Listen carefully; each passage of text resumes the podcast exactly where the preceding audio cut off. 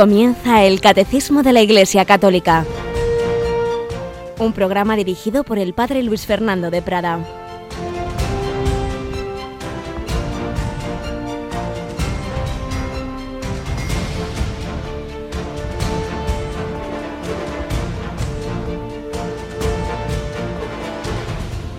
Alabados sean Jesús, María y José. Muy buenos días España, muy buenos días hermanos del mundo entero que nos seguís por internet, que nos seguís de tantas formas, porque la tecnología también sirve al Evangelio, sirve a difundir la buena noticia, sirve para que nos llegue la doctrina salvadora que Jesucristo nos ha querido comunicar y transmitir a todos a través de su iglesia. Como cada mañana veamos todos a aprender a ponernos a los pies del Maestro, a escuchar a Jesucristo, ese Jesús que nos sigue hablando 20 siglos después a través de su iglesia, a través del magisterio, a través de los papas, a través de esa síntesis admirable de escritura, tradición y magisterio que es el catecismo de la Iglesia Católica. Y particularmente estamos estos días aprendiendo cosas de nuestra Madre, la Virgen María. Tenemos aquí con nosotros a Cristina Rubio. Buenos días, Cris. Muy buenos días, padre. Bueno, vamos avanzando en ese conocimiento de la Virgen. Pues la verdad es que sí, con mucha ilusión y, y, muchas ganas de cada día conocer más a nuestra madre y gracias al catecismo, pues todas las mañanas un poquito más. Un poquito más. Pero no hay que olvidar que la principal sabiduría nos viene de estar a los pies del Señor, a los pies del Sagrario y que mañana tenemos un momento especial como todos los meses en Radio María, ¿verdad? Sí, la verdad es que algo que ya se ha hecho muy importante, yo creo, dentro de nuestra programación, que es la hora santa. La hora santa, la víspera de cada primer viernes de mes, como esta semana, el viernes, el primer viernes de mes, del mes de febrero, digamos fiesta mensual del corazón de Jesús, en que tenemos siempre desde hace muchos años en el Dios de cada día al Padre Pelayo, Pelayo Rodríguez Ramos, que nos explica, nos habla de ese misterio del corazón de Cristo, pero la noche antes hacemos esa hora santa, como el Señor pidió a Santa Margarita María, hora santa en reparación, en oración, en contemplación de, nuestro Señor presente en la custodia, presente en la Eucaristía. Y lo retransmitimos, la retransmitimos en directo desde nuestra capillita. Tenemos una iglesia grande, os invitaríamos a venir, no puede ser. Pero bueno, las ondas convierten en una gran iglesia a nuestra pequeña capilla y además ya sabéis que también podéis ver las imágenes a través de internet. Pues ya sabéis, mañana a las 11 de la noche. Pero Cristina, antes de de entrar en materia, vamos a poner a nuestros oyentes un examencito, porque ya llevamos aquí mucho tiempo explicando cosas, ya toca examen, ¿no te parece? Ya lo echaba yo de menos, padre. bueno, bueno, tú te vas a ser hoy la que responda un poco. Vamos a poner a nuestros oyentes que se hagan una especie de autotest, un autotest, como en estos cursos que hay a distancia. Realmente hace ya, lo que voy a preguntar ya lo hemos dicho muchas veces, o sea que la verdad es que es muy fácil, pero esto indica también, indica también si eso, hasta qué punto hasta qué punto nos vamos fijando en las cosas y tenemos forma de la formación que debemos o hay que dar un empujoncito, ¿eh? un empujoncito. Hay un número de verdades que la Iglesia cree de la Virgen María. Entonces, les vamos a dejar a nuestros oyentes hasta y media que se las piensen cuáles son esas verdades que enseña la Iglesia de María. ¿Cuántas son? Todas ellas son ya están definidas dogmáticamente, alguna todavía no, pues a pensarlo y luego respondemos. ¿Te parece, Cris? Yo ya estoy dándole vueltas. Pues hala, luego, luego, viene la respuesta. Vamos a seguir nosotros con esta, este recorrido histórico que estamos haciendo de, de, cómo se fue creciendo cada vez más en, en la historia de, de, la Iglesia y particularmente nos estamos fijando, claro, en, en España, la devoción a la Inmaculada Concepción. Vamos a seguir con esa bella historia.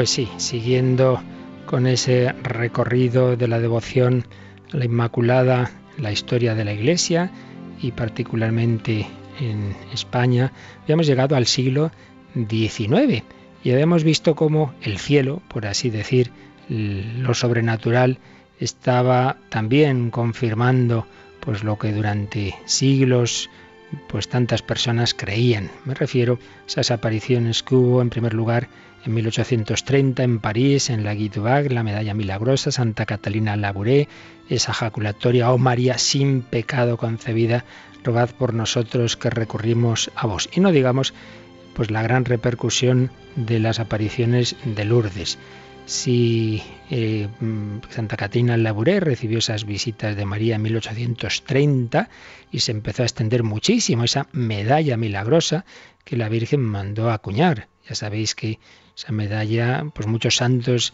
pues han tenido mucha devoción y, la han hecho pues que se repartiera mm, particularmente San Maximiliano María Colbe y la Madre Teresa nuestra época. De hecho, un servidor tiene una medalla milagrosa que, que, me dio, que me dio ella en una ocasión que la pude ver en Roma. La medalla milagrosa, así llamada, pero que es una medalla de la, de la Inmaculada, podemos decir, y con esa jaculatoria.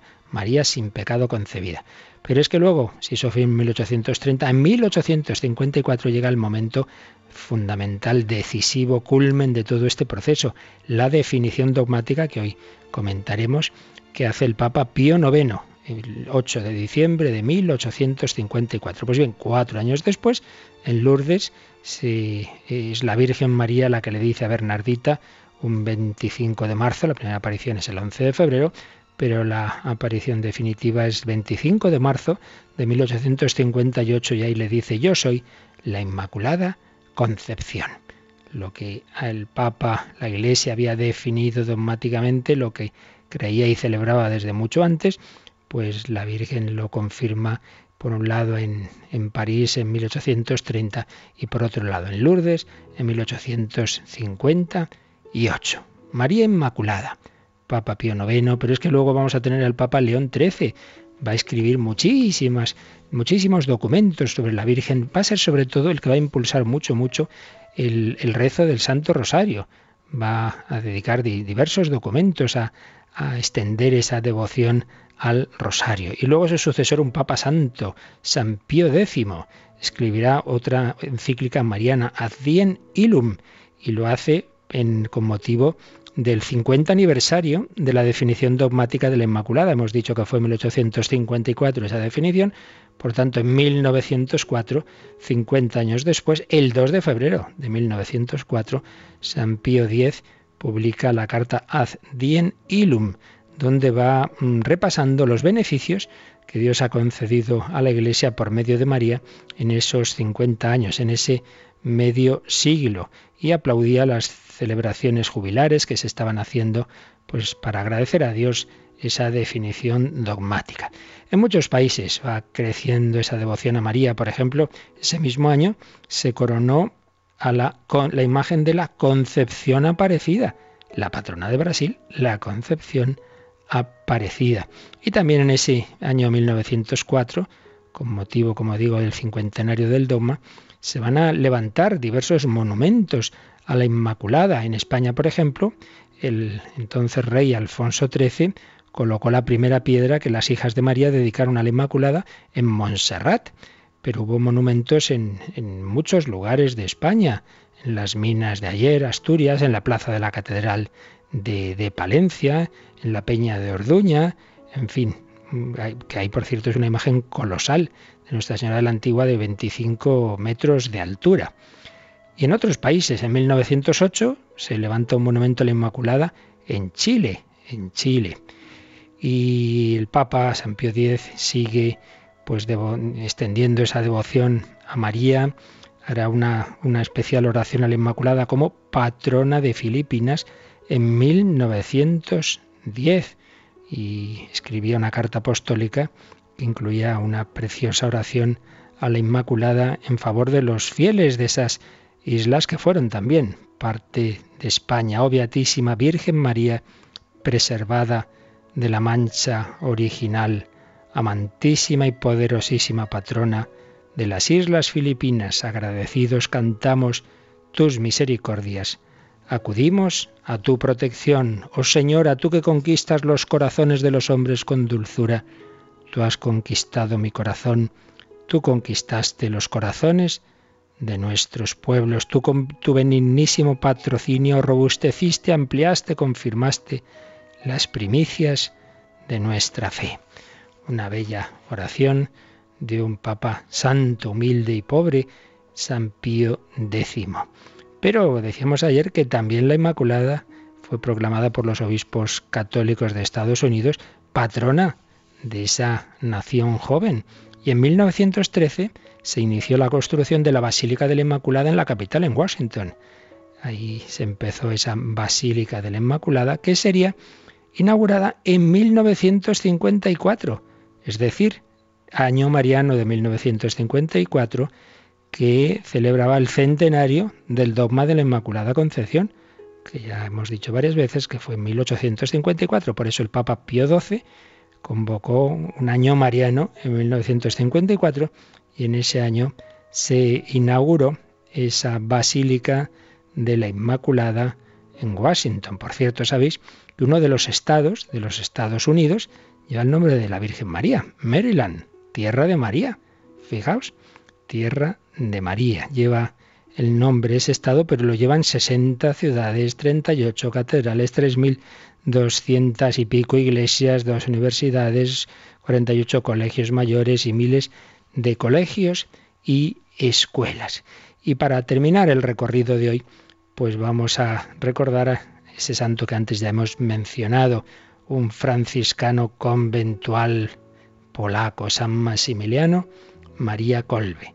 El 16 de octubre de 1917 fundó en Roma la milicia de la Inmaculada, que por cierto, según estoy leyendo esto, me doy cuenta que es el mismo día, 16 de octubre, en que bastantes años después un compatriota suyo, santo también, polaco, San Juan Pablo II, fue elegido papa, como con ese nombre. Karol Wojtyła fue elegido Juan Pablo II un 16 de octubre, pero de 1978. Pues bien, el 16 de octubre de 1917, San Maximiliano María Colbe funda la milicia de la Inmaculada. También había fundado una revista, El Caballero, o la fundó algo después, El Caballero de la Inmaculada, que alcanzó grandes tiradas, y Las Ciudades de la Inmaculada. Una maravilla. Todos sabemos cómo murió el padre Colbe en el campo de Auschwitz entregando su vida por otro, pero se sabe menos pues esa vida de servicio al Señor y a la Virgen María como fiel soldado de esa milicia de la Inmaculada, con un gran amor a María y por cierto un gran difusor de los medios de comunicación, así que por ese motivo y por su amor a María, pues vamos a pedirle que en Radio María nos ayude también a ser buenos colaboradores de la Inmaculada. Dejamos aquí este recorrido, esta selección de datos históricos que el padre Martínez Puche hacía en su libro de la Inmaculada hace unos años, eh, en este dar gracias a Dios de cómo eh, nos ha ido dando cada vez más esa presencia y devoción a María como medio para acercarnos a Él.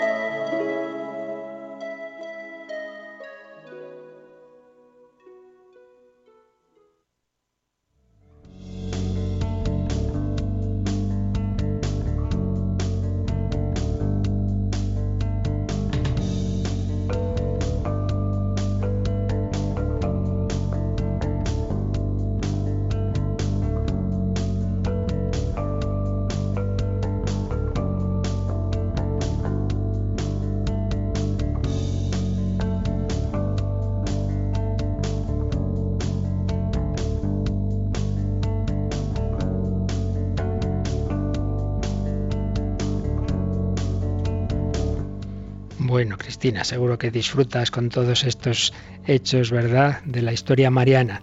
La verdad es que sí, eso, descubriendo todos los días un poquito más sobre María. Bueno, pues de María nos habla el catecismo. Estamos en este apartado del credo que nos dice que Jesús nació mm, de la Virgen María y eso nos ha permitido pues detenernos a aprender sobre ella. Habíamos hecho un largo cursus sobre los textos bíblicos de la Virgen María, aunque aún nos quedan los de San Juan, que los veremos un poquito después, pero habíamos vuelto ayer ya a los números del, del catecismo, porque los textos que hemos visto pues son mm, los fundamentales para la verdad de la que nos está aquí hablando el catecismo. Habíamos comenzado este apartado de la Inmaculada Concepción, la Inmaculada concepción. Primero tenemos que decir, aunque bueno, seguro que nuestros oyentes esto lo tienen claro, pero bueno, siempre uno puede hacerse un pequeño lío, eh, que a veces este nombre hay personas que les suena a algo relativo a cómo la Virgen dio a luz a Jesús. Piensan que tiene que ver con la castidad, con la virginidad. No, no, no. No, eso es otra cosa. Eso es eh, cómo María es madre virginal de Jesús es un tema y cómo ella fue concebida sin pecado original es de lo que nos habla esta, esta verdad que llamamos así, la Inmaculada Concepción, no se refiere a cómo María concibe a Jesús, sino cómo ella fue concebida por sus padres. María fue concebida, desde el primer instante su alma está llena de gracia, no tiene pecado. A eso se refiere, es lo, lo que estamos viendo en esa en esos hechos históricos que estamos recordando antes. Y aquí, de nuevo, pues hay que recordar algo fundamental que vimos al principio de cuando empezamos a explicar el, catecismo. El catolicismo no es una religión del libro, no es simplemente aquí tenemos la Biblia como, como un, libro caído del cielo que lo cogemos tal cual y, y entonces lo que aquí dice lo tomamos así como, como es palabra de Dios, pues, pues de una manera Em, como si fueran eso, una palabra caída del cielo de una manera que no necesitara ningún tipo de interpretación. No, nosotros creemos que nosotros seguimos a una persona viva, que es Jesucristo.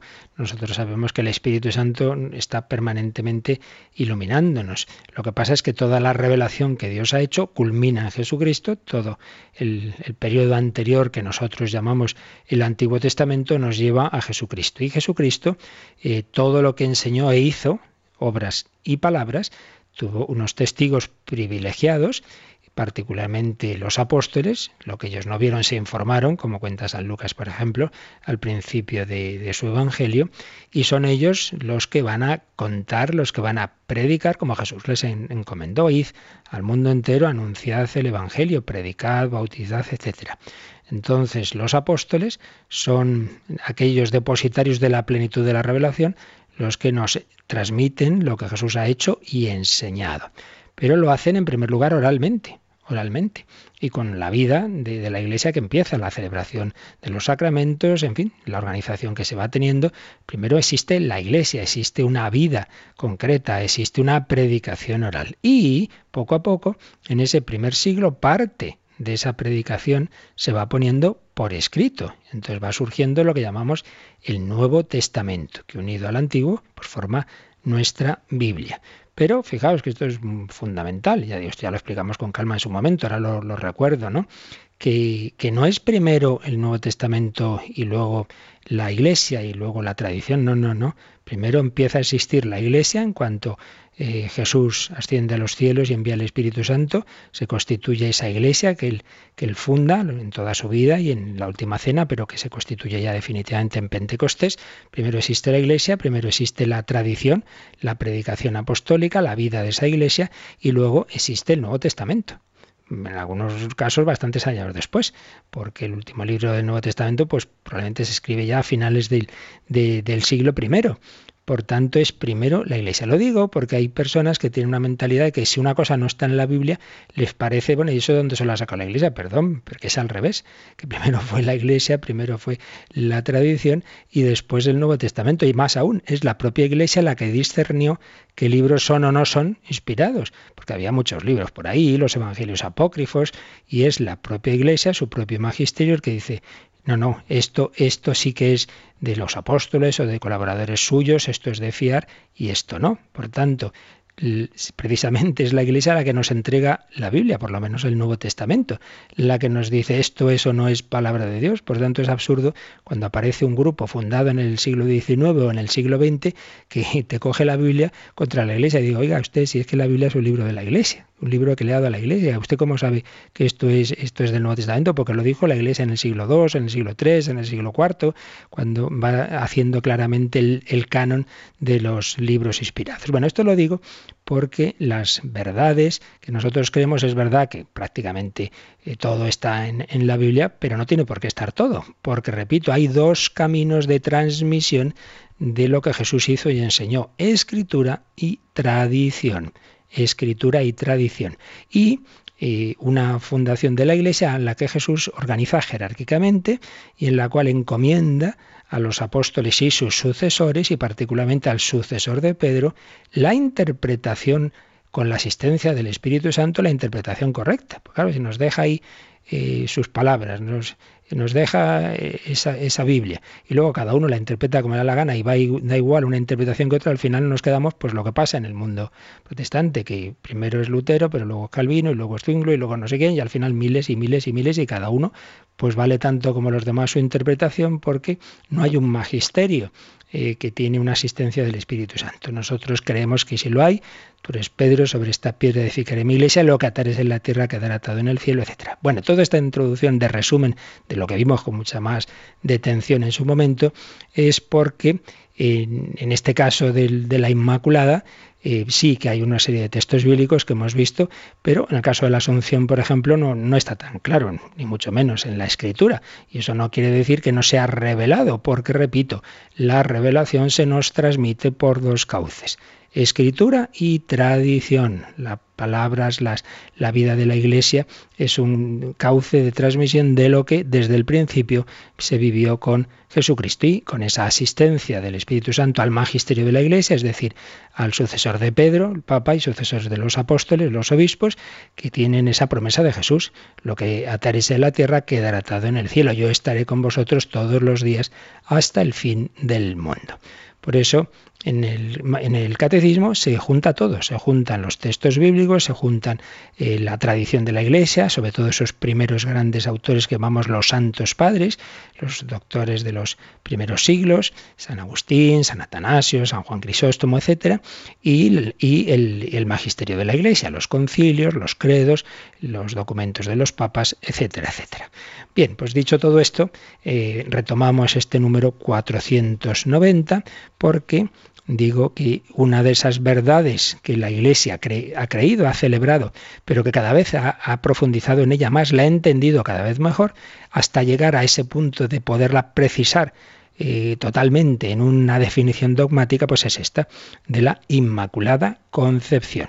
Entonces no es que la Iglesia en el siglo XIX se invente eh, que María es Inmaculada, no, no, no, no. Eso estaba en la revelación desde el principio. La Iglesia no se puede inventar nada.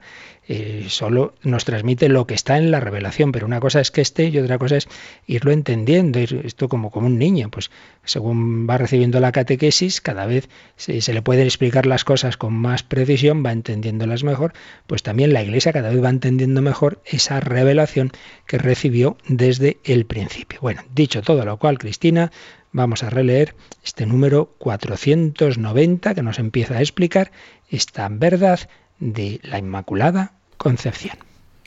Para ser la madre del Salvador, María fue dotada por Dios con dones a la medida de una misión tan importante.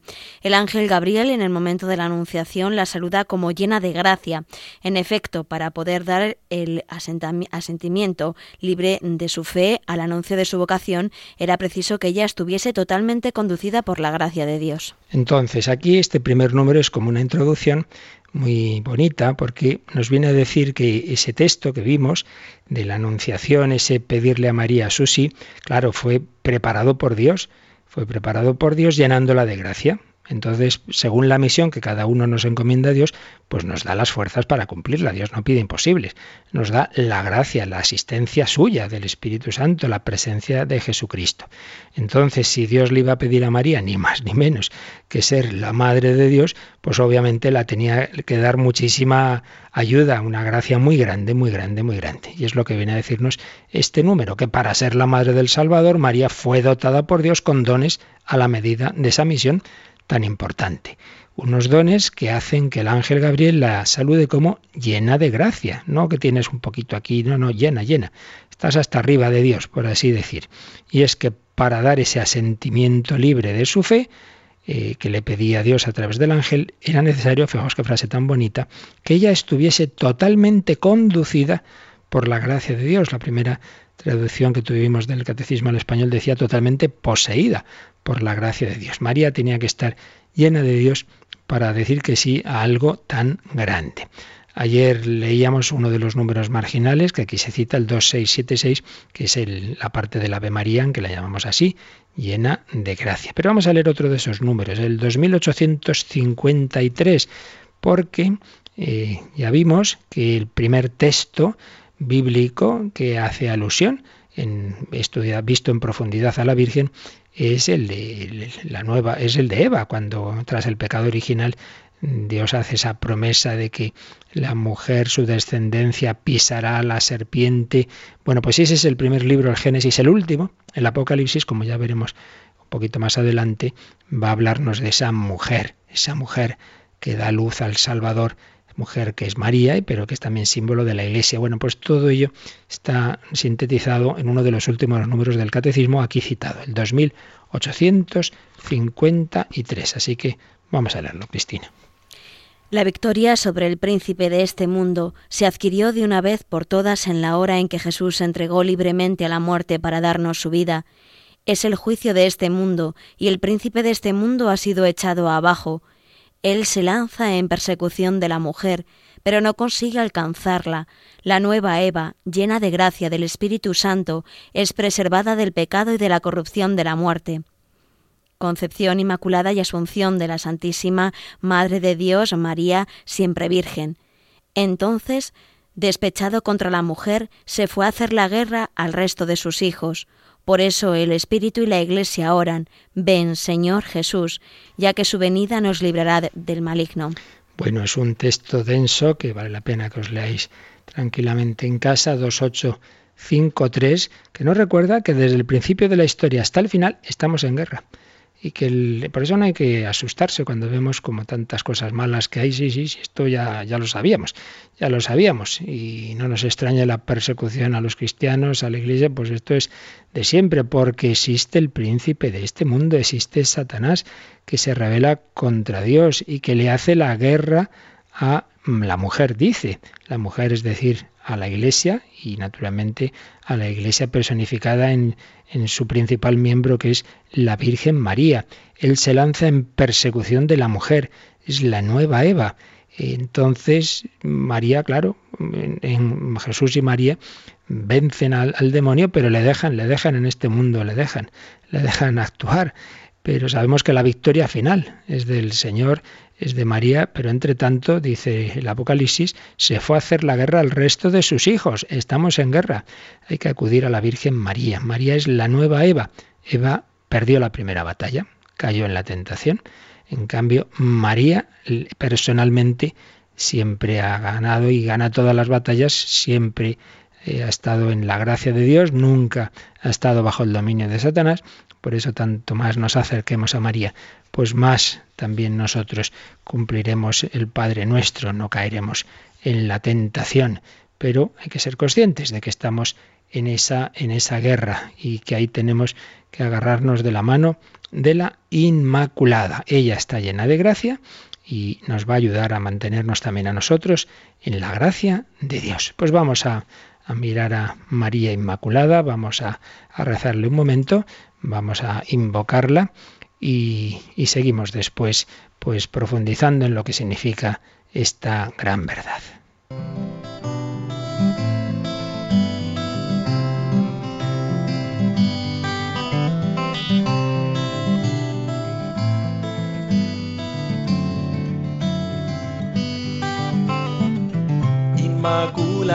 Virgen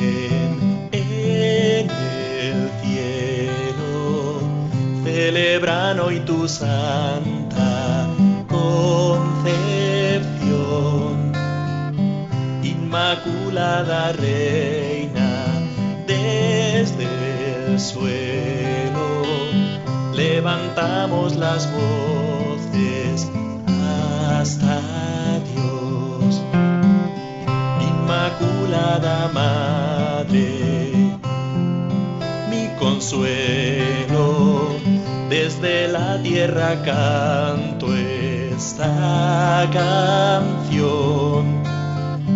Lo que tu Hijo divino hoy te deseo, en su espíritu elevo mi oración.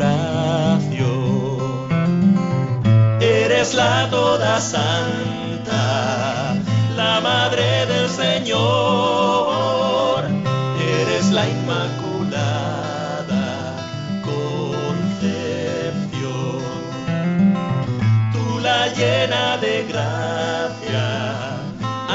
Trono de Dios.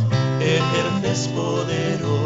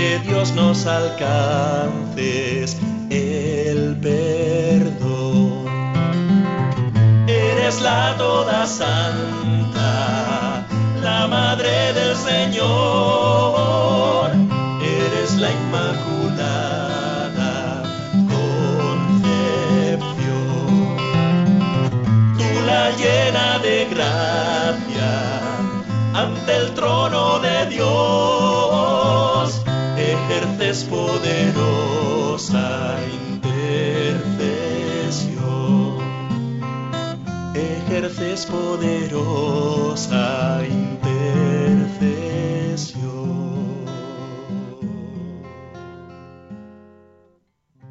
Están escuchando el Catecismo de la Iglesia Católica con el Padre Luis Fernando de Prada. Está- Tú la llena de gracia ejerces poderosa intercesión. Bueno, Cristina, yo creo que ya nuestros oyentes han tenido tiempo para pensar, para hacerse ese autotest. Y además, la verdad es que con las cosas que hemos dicho, si uno está atento, ha salido la respuesta a la pregunta de hoy, que era ¿qué verdades profesa la Iglesia mayor, con mayor o menor mm, certeza, digamos así, y con mayor o menor definición, pero hay un número de verdades claramente que la Iglesia enseña de la Virgen María. Entonces, eh, querido oyente, ya las tienes claras, pues ahora vamos a confrontar y, y entonces ver si hemos estado aprovechando pues lo que hemos aprendido estos días. Vamos a ver, Cristina, seguro que tú ya lo tienes Lo más malo o de menos este examen, claro. padre, es que tengo que contestar yo, no los oyentes. Bueno, bueno, pero tú ya visto, ya, ya podías tener hasta tus chuletas por ahí, así que vamos a ver. ¿Cuántas son primero esas verdades? Cinco. Muy bien. Yo la- cuando daba catequesis ponía a los niños una flor con cinco pétalos y en cada pétalo ponía una de esas verdades. ¿Cuáles son esas verdades? La primera es que María es Madre de Dios. La segunda, la Inmaculada Concepción. La tercera, Virgen antes y después del parto. La cuarta, Asunta a los cielos. Y la quinta, medianera de todas las gracias. como Vamos a ver. redentora. Muy bien, perfectamente. Cinco verdades. Y bien has dicho la primera Madre de Dios en cuanto que, digamos, todas son en función de esta, porque lo que hemos leído en el número anterior, 490, precisamente porque era la llamada y la misión que María tenía, todo lo demás es en función de esto, puesto que iba a ser Madre de Dios, pues el Señor la hace inmaculada desde su concepción, el Señor la llena de gracia, esa gracia la atrae a vivir en virginidad, va a tener esa vocación de virginidad Por tanto, bueno, en primer lugar, María, Madre de Dios. Esto la Iglesia lo ha querido siempre, está clarísimo en el Nuevo Testamento, pero como antes comentábamos, algo puede estar desde el principio muy claro, pero sin embargo a veces tiene que ser negado para que la Iglesia lo defina dogmáticamente. Ya vimos en el Catecismo hace algunas semanas que hubo un concilio en el que se definió que María era Madre de Dios. Sí, es el concilio de Éfeso en el año 431. Bueno, te tendré que dar matrícula. Muy bien. 431, concilio de Éfeso, porque hubo un buen señor llamado Nestorio que se hizo un lío decía, bueno, María es madre del hombre, pero no es madre de Dios. Pero un momentito, que en Jesús no hay más que una persona que es persona divina, así que no nos armemos, bueno, esto ya lo veremos, pero lo recordamos ahora. María, madre de Dios, se define en Éfeso, año 431. ¿Qué otra verdad nos has dicho? La Inmaculada Concepción es de la que estamos explicando ahora precisamente. El, catecismo nos está explicando esta verdad. Bueno, pues ya, ya estamos diciendo también cómo está implícita en diversos textos bíblicos que vimos en días pasados, que ahora recordaremos, como la tradición de la Iglesia eso lo ha ido viviendo, celebrando, pero es verdad que había temas teológicos, que ahora también mencionaremos, que, que no acababan de estar claros y por eso eso se retrasó el que se llegara a hacer el último paso definitivo y dogmático, que ya hemos dicho también cuándo fue, la definición dogmática en 1854. Papa Pío IX define ya con un último acto de magisterio infalible que María es inmaculada. María, Madre de Dios, 431 eh, Éfeso, María Inmaculada, Papa Pío IX, 1854. ¿Qué otra verdad nos has dicho? Que María es virgen antes, en y después del parto. Eso, antes, antes, en y después. Antes quiere decir que María ha concebido virginalmente, ya vimos los textos bíblicos también sobre esto. En quiere decir que el parto de María es un parto virginal, es un parto milagrosamente, hay una dilatación en ella que no rompe su integridad, es un parto sin dolor, antes, en y después del parto. Este ha tenido una definición así como tal. Sí, bueno, aparece en el credo. Aparece en los credos. Los primeros concilios, pues está muy claro, y ya lo veremos también en el catecismo, pero no hay, como en el caso de la Inmaculada, que podamos decir tal fecha, no, sino que está, está en esos credos, está en la fe de la Iglesia de, muy desde el principio. Por tanto, es algo que está en la Escritura, que está en la tradición y que está en los, en los concilios y, y concretamente está en el credo. Por tanto, también es algo dogmático. Ya llevamos tres verdades claramente dogmáticas. La cuarta. Asunta a los cielos. Claro, esa madre de Dios ¿Iba a dejar el Señor que su cuerpo se quedara aquí corrompiéndose? Pues no, pues no. Entonces, eh, la Virgen María es asunta a los cielos. Entonces, esta es una verdad que no aparece explícitamente en la Escritura. Y esto viene en otra parte del catecismo, así que de momento no la explicamos, pero bueno, ya lo decimos, no aparece explícitamente. Siempre hay textos de una, en que sí que aparece implícito, pero sobre todo aparece en, ese otro, en esa otra vía que hemos dicho antes de transmisión de la revelación, que es la tradición. Pero sí que llega un momento también en que tiene la, claridad suficiente este tema para que pudiera ser definido. ¿Qué fue en qué momento? En el año 1950 por Pío XII.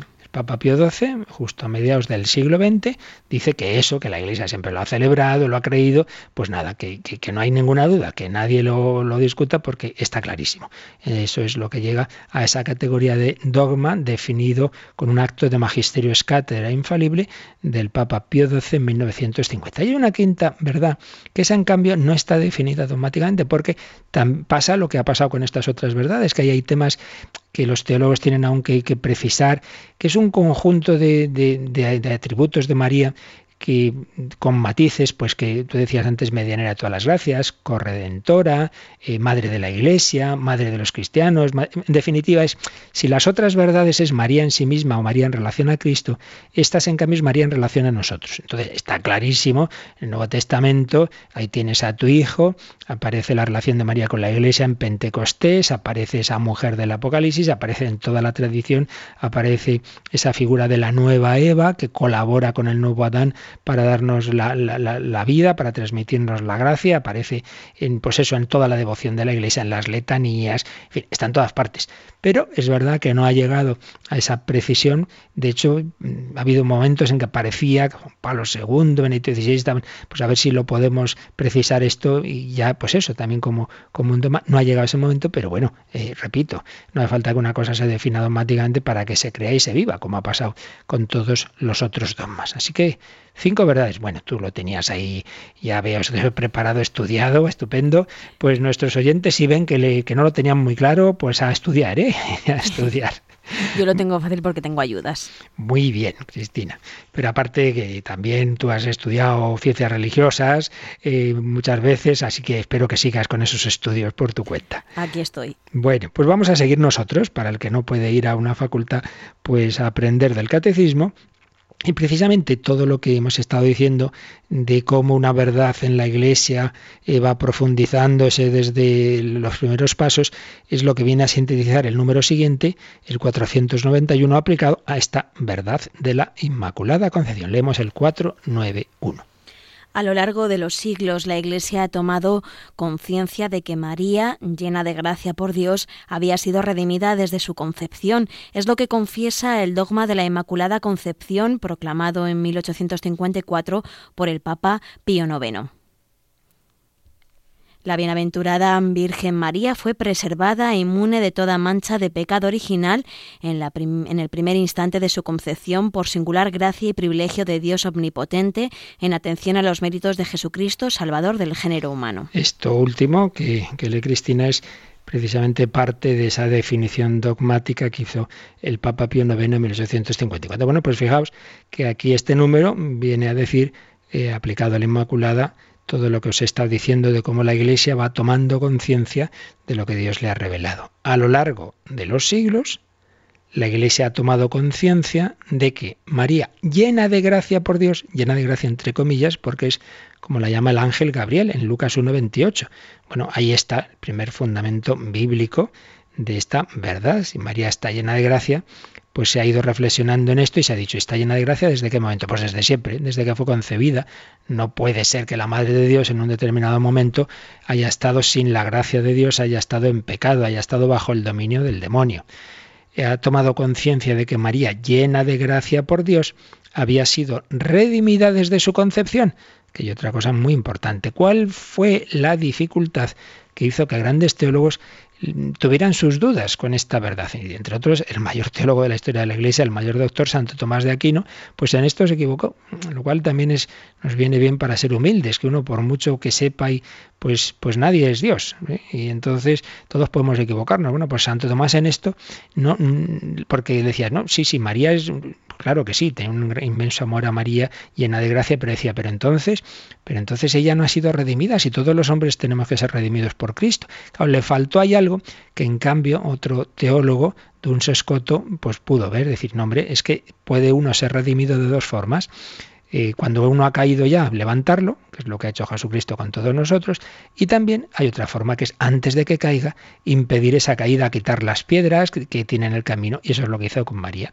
La ha redimido, pero la ha redimido de manera preventiva impidiendo que en ningún momento tuviera el pecado. No es porque qué buena es la Virgen, que es mejor que los demás por sus fuerzas. No, no. Ella no había hecho nada para recibir esa gracia inicial. Esto nos cuesta a nosotros porque tenemos una mentalidad muy de doudes y entonces uno recibe porque se lo ha ganado. Pues no, no, aquí recibimos, aquí todo empieza por la gracia de Dios. La gracia es, valga la redundancia, gratuita. Entonces, evidentemente, la Virgen María no había hecho nada, como es natural, para ser concebida sin pecado original, para ser llena de gracia. Es regalo de Dios, es que no va a poder Dios regalar lo que quiera y como quiera pues él lo hace así la, desde su concepción, María está llena de gracia, es su redención. Y esto es lo que confiesa el dogma de la Inmaculada Concepción, nos dice aquí el, catecismo, proclamado por el Papa Pío IX, pero que estaba en la escritura implícito y en la tradición de la Iglesia y en sus celebraciones, en esa historia que hemos ido resumiendo en esa primera sección de nuestros últimos programas. ¿Y cuál es el primer texto bíblico donde está implícita esta verdad? Pues ese, tan antiquísimo, del Génesis, Génesis 3, donde eh, aparece ese protoevangelio eh, la lucha entre la serpiente, símbolo del demonio, y la mujer, que en, una primera, en primer sentido inmediato es Eva, pero en un sentido profundo de la escritura, que tiene un autor divino que inspira al humano, el humano muchas veces no es consciente de que está escribiendo más de lo que él mismo se da cuenta. Esto pasa incluso en las obras literarias y humanas, ¿eh? que muchas veces un autor pues, pues tiene una inspiración humana, pero que, escribe o, dice cosas que luego otros al leerlas les inspiran y que a lo mejor él no cayó en la cuenta. No digamos un autor inspirado por el Espíritu Santo. Pues la Eva que, está ahí hablándose de ella en realidad en profundidad es la nueva Eva, es María. Por eso vamos a releer un número que ya vimos hablando del pecado original, porque todos, todos, todos, todos tenemos, hemos entrado en esa, en esa caída del todos somos miembros de la misma humanidad. Si unos padres de familia se arruinan, se arruinan ellos, pero afecta a toda la familia. Bueno, pues la familia humana tiene esa cabeza en esos primeros eh, eh, hombres que la, la, escritura llama Adán y Eva. Entonces vamos a leer el 411 que vimos eh, hablando del pecado original, porque claro, si estamos hablando ahora de la Inmaculada Concepción, que fue preservada del pecado original, vamos a recordar lo que dijimos en ese momento. Leemos el 411. La tradición cristiana ve en este pasaje un anuncio del nuevo Adán que por su obediencia hasta la muerte en la cruz repara con sobreabundancia la desobediencia de Adán. Por otra parte, numerosos padres y doctores de la Iglesia ven en la mujer anunciada en el protoevangelio la Madre de Cristo, María, como nueva Eva. Ella ha sido la que, la primera y de una manera única, se benefició de la victoria sobre el pecado alcanzada por Cristo, fue preservada de toda mancha de pecado original y durante toda su vida terrena, por una gracia especial de Dios, no cometió ninguna clase de pecado. Como veis aquí, cuando vimos el pecado original, pues ya estaba eh, sintetizada esta verdad, lo que la Iglesia cree de la Inmaculada. A propósito de ese pasaje, de, que llamamos el protoevangelio, el anuncio de que de la descendencia de la mujer habrá quien pise la cabeza del demonio, que es naturalmente el Mesías, descendiente de María y de Eva, eh, pero viendo ahí que en definitiva la que está totalmente asociada al Mesías y tiene las mismísimas enemistades con el demonio que el Mesías es su madre, es la nueva Eva, es María. Bueno, pues este texto desde, desde el principio, pero muy desde el principio, ¿eh? aparecen en los primerísimos santos padres, San Justino, San Ireneo, aparece que ven ahí la nueva Eva, ven en María la nueva Eva. La antigua Eva cayó, el demonio la venció en su primera batalla, pero en cambio la nueva Eva, y además esto es muy bonito porque si mm, digamos un hombre y una mujer son los dos los que los que colaboran para mal en el primer pecado, en la derrota, un hombre y una mujer van a ser los que hagan lo contrario, los que venzan. Un hombre que es Dios, claro, que es Jesucristo, pero que es hombre. Y una mujer, una mujer que es María, la nueva Eva, Cristo, nuevo Adán, María, nueva Eva. Todos, todos hemos caído en Adán, dice San Pablo en su carta a los romanos, en, Adán todos hemos pecado, menos aquella eh, que el Señor ha escogido, ha escogido para ser su madre. Ha querido regalarle el no participar de esa derrota, el tener eh, desde el primer momento esa, esa, esa, gracia de Dios, a la que luego ella, naturalmente, ya consciente y libre, iba a seguir respondiendo. Por eso, fijaos que este final del número 411 dice que María no solo es que fue, fuera preservada del pecado original, sino que durante toda su vida terrena no cometió ninguna clase de pecado, ni grave ni venial. María está tan, tan requete llena de gracia y luego ella colabora pues con su libertad, naturalmente, que la gracia no quita la libertad, al revés, la potencia. A veces pensamos que uno es libre cuando puede hacer el mal. Por esa regla de tres Dios no sería libre, porque Dios no puede hacer el mal, el pecado, es mentira. La libertad es el autodominio de la propia voluntad para hacer el bien. Lo otro es una deficiencia de nuestra libertad, que nos equivocamos y hacemos lo que nos hace daño y lo que hace daño a los demás. Así pues, esto es lo que nos enseña este, esta verdad de María Inmaculada, que llena de gracia ha sido redimida preventivamente, no participa del pecado original, pero no solo eso, sino que después se mantiene en esa gracia de Dios. Eh, por tanto, es una verdad que estaba implícita en la, en la escritura, pero que, como nos dice aquí el catecismo, cada vez la Iglesia fue tomando más conciencia de ella y que hay que verla en relación con lo que vimos en su momento, repito, del pecado original heredado de nuestros primeros padres. San Pablo en Efesios 2.3 dice que desde el comienzo todos somos hijos de ira hay quien traduce éramos por naturaleza hijos de ira, por naturaleza no en el sentido de que nuestra naturaleza en sí misma eh, esté corrompida, como pudo entender Lutero, sino simplemente que de hecho, de hecho, cuando empezamos a existir, cuando somos concebidos, participamos de esa situación de separación de Dios, de dominio del demonio, que es el pecado original que somos concebidos en una situación de debilidad que, por otra parte, luego nos pone fácil el caer en pecados personales. El pecado original nos ha dejado tocados, por así decir, no hundidos, ¿eh? no hundidos, no corrompidos. No es que uno ya sin remedio siempre va a hacer pecados, no, pero sí tocados y heridos. Incluso después del bautismo, pues sigue ahí lo que llama la, la tradición teológica la concupiscencia, como que nos apetece el pecado, vaya, en vez de apetecernos lo bueno lo que realmente nos, nos hace a largo plazo felices, pero a corto plazo pues nos inclinamos a, uno ve una cosa que le gusta mucho, sabe que, que no le conviene a su estómago, pero la gula le puede y se deja llevar, y luego ay, ay, ay, ay. Pues ahí tenemos esa, esa debilidad consecuencia, en primer lugar, del pecado original y luego de los demás pecados que vamos haciendo que refuerzan nuestra tendencia al pecado. Bueno, esto es un tema complejo, así que seguiremos explicándolo. Mañana vamos a dejarlo de momento, pero creo que hoy hemos dado un paso muy importante, pues en explicando un poquito el inicio de esta explicación que nos hace el catecismo de esa verdad Recordemos las cinco verdades, espero que las tengamos siempre presentes, sobre la Virgen María, Madre de Dios, y para ser Madre de Dios fue hecha inmaculada, inmaculada concepción, que no se refiere a su virginidad, que es otra en verdad, sino a que fue concebida en una situación en la que no participó del pecado de la separación de Dios, sino que por gracia de Dios, redimida preventivamente, eh, tuvo desde el primer momento esa presencia de la Santísima Trinidad en su alma. Pues lo dejamos aquí y como siempre últimos minutos de reflexión y también si queréis de alguna pregunta o consulta de este o de otros temas.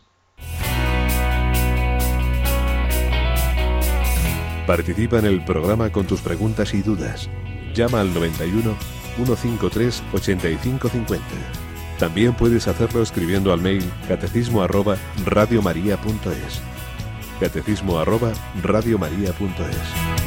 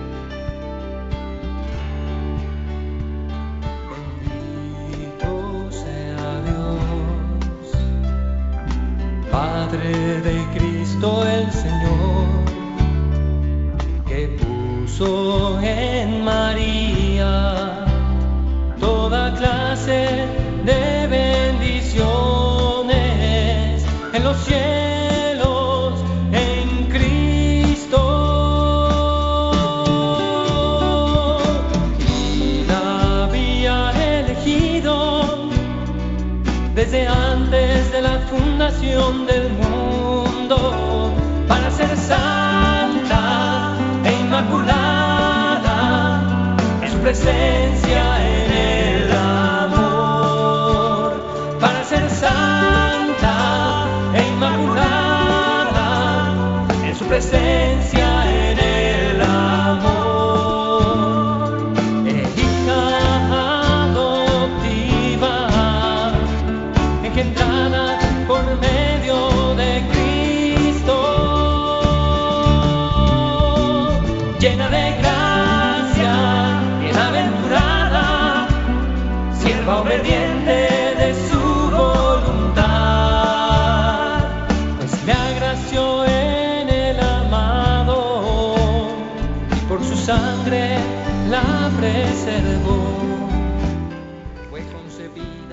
Su sangre la preservó. Nos pregunta Santiago, si Dios no dejó que el cuerpo de María se corrompiera, entonces María no envejeció, era eternamente joven. No, son cosas distintas. Una cosa es que una vez que el Señor ya la llama a su presencia, una vez que María atraviesa, esto ya lo, explicaremos, eh, el tema de la asunción, la muerte, etcétera, pues que su cuerpo fue, eh, digamos, resucitó anticipadamente, como Jesús, vaya. Eh, y entonces está en el cielo un cuerpo y alma. Eso no quiere decir que antes, en los años que viviera en la tierra, no pudo envejecer. Sí, sí, claro, pudo envejecer. O sea, no se refiere a que aquí su cuerpo no avanzara en, eso, en años y pudiera... No, no, no, Dogma no dice nada de eso, simplemente dice que ese cuerpo no se ha quedado aquí, que está resucitado como el de Jesús, que se ha anticipado en Jesús y María lo que está prometido a todos nosotros. ¿Tenemos alguna llamada telefónica? Sí, tenemos mm, dos. La primera de ellas es un comentario de María Rosa de Barcelona, que bueno, quiere recordar que la Virgen María, cuando se apareció a Juan Diego, le dijo que ella era la siempre Virgen. Ese era su comentario. Sí, sí, tantísimas en efecto apariciones reconocidas por la Iglesia, pues confirman obviamente lo que la Iglesia enseña. Así es, muy bien. Y después una pregunta de Pedro de Salamanca, que quiere saber que si Dios pudo quitar el pecado original a María, ¿por qué a nosotros no? bueno, esas son las, esas típicas preguntas que yo suelo, cuando me las hacían los jóvenes así en reuniones, yo decía, pues esas preguntas al Padre Eterno, no a mí, porque eso ya es entrar en, en los planes de Dios, entonces lo que la revelación nos dice es lo que de hecho ha sido, lo demás son elucubraciones ¿verdad? Entonces, poder, pues sí. De hecho, hay quien piensa que, por ejemplo, San José también, también el Señor le dio ese privilegio. Hay quien lo piensa, ¿no? Eh, bien. O sea, la iglesia lo que dice es que lo que es seguro es que María lo tuvo. ¿Y por qué los demás no? Bueno, pues eso ya entra en esos planes de Dios donde ya nos iríamos a ese tema que hemos explicado muchas veces, que dedicamos muchas catequesis y que está resumido en un DVD, por cierto, de Radio María, del misterio del mal porque Dios ha hecho un mundo en el cual cuenta con la libertad, la libertad implica el poderla usar mal, el poderla usar mal implica el pecado, por otro lado somos familia, entonces lo que hace uno afecta a otros, entonces en principio es normal, por así decir, lo normal es, que una vez que Dios nos ha creado libres, pues haciendo el mal, pues nos hagamos daño mutuamente y que, y, o sea, por tanto, a mí no me extraña el, decir, bueno, Dios ha permitido esa situación de pecado, entre otras cosas, porque donde abundó el pecado, sobreabundó la gracia. Entonces, eh, se muestra el amor de Dios de una manera muy especial, entrando en un mundo en el que viene a sacarnos del hoyo. Esa es una forma, la forma general en la que Dios pues, nos ha querido tratar. Pero a, a su madre ha querido, en cambio, darle esa otra forma de regalo que es no sacarla del hoyo, sino impedir que caiga en él. Hombre, pues yo creo que hay una diferencia, ¿no? Entre que sea la madre, la madre de Dios y, y los demás, que no quiere decir que el Señor no nos quiera mucho.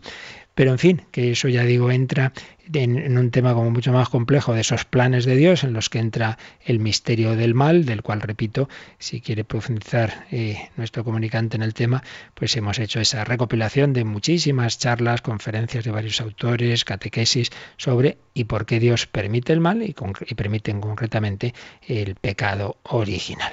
Estupendo, pues seguiremos mañana con todo esto tan, tan interesante y, que nos ayude sobre todo pues a acudir a la Virgen para pedirle que nos ayude en nuestra lucha contra el mal. La bendición de Dios Todopoderoso, Padre, Hijo y Espíritu Santo, descienda sobre vosotros. Alabado sea Jesucristo.